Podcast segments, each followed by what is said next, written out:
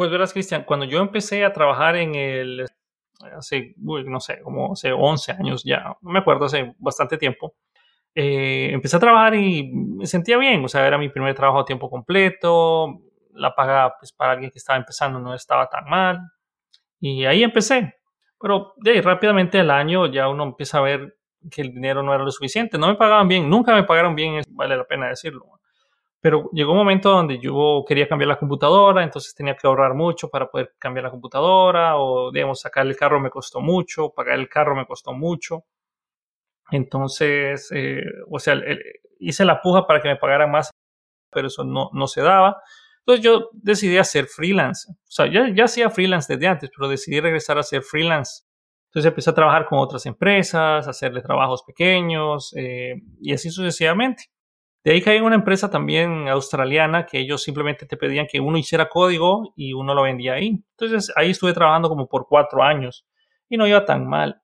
De ahí eh, yo tuve varias ideas que, que dije, esta idea tal vez me hace millonario, tal vez esta idea es, es la que yo necesito para, no sé, dejar de trabajar en el que era mi salario estable.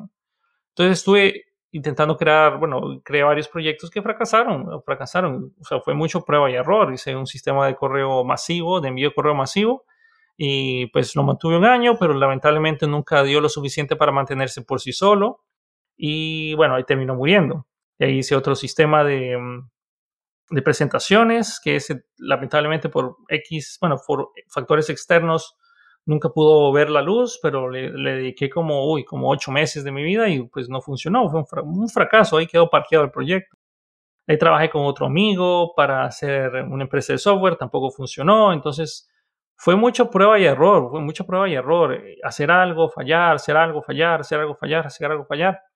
Y de ahí entré a esto de enseñar en línea y mm, la verdad entré con muy, muy poca esperanza de, sobresalir. Simplemente dije, ok, yo puedo enseñar este tema, lo voy a enseñar y a ver. Entonces, em, ahí fue cuando yo dije, bueno, eh, voy a intentarlo a ver qué tal va, lo hice y ahí está.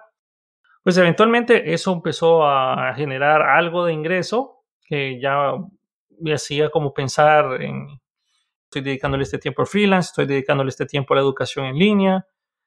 Cuando, mm, o sea, cuando yo estuve pujando, aumenteme el salario, nivelenlo.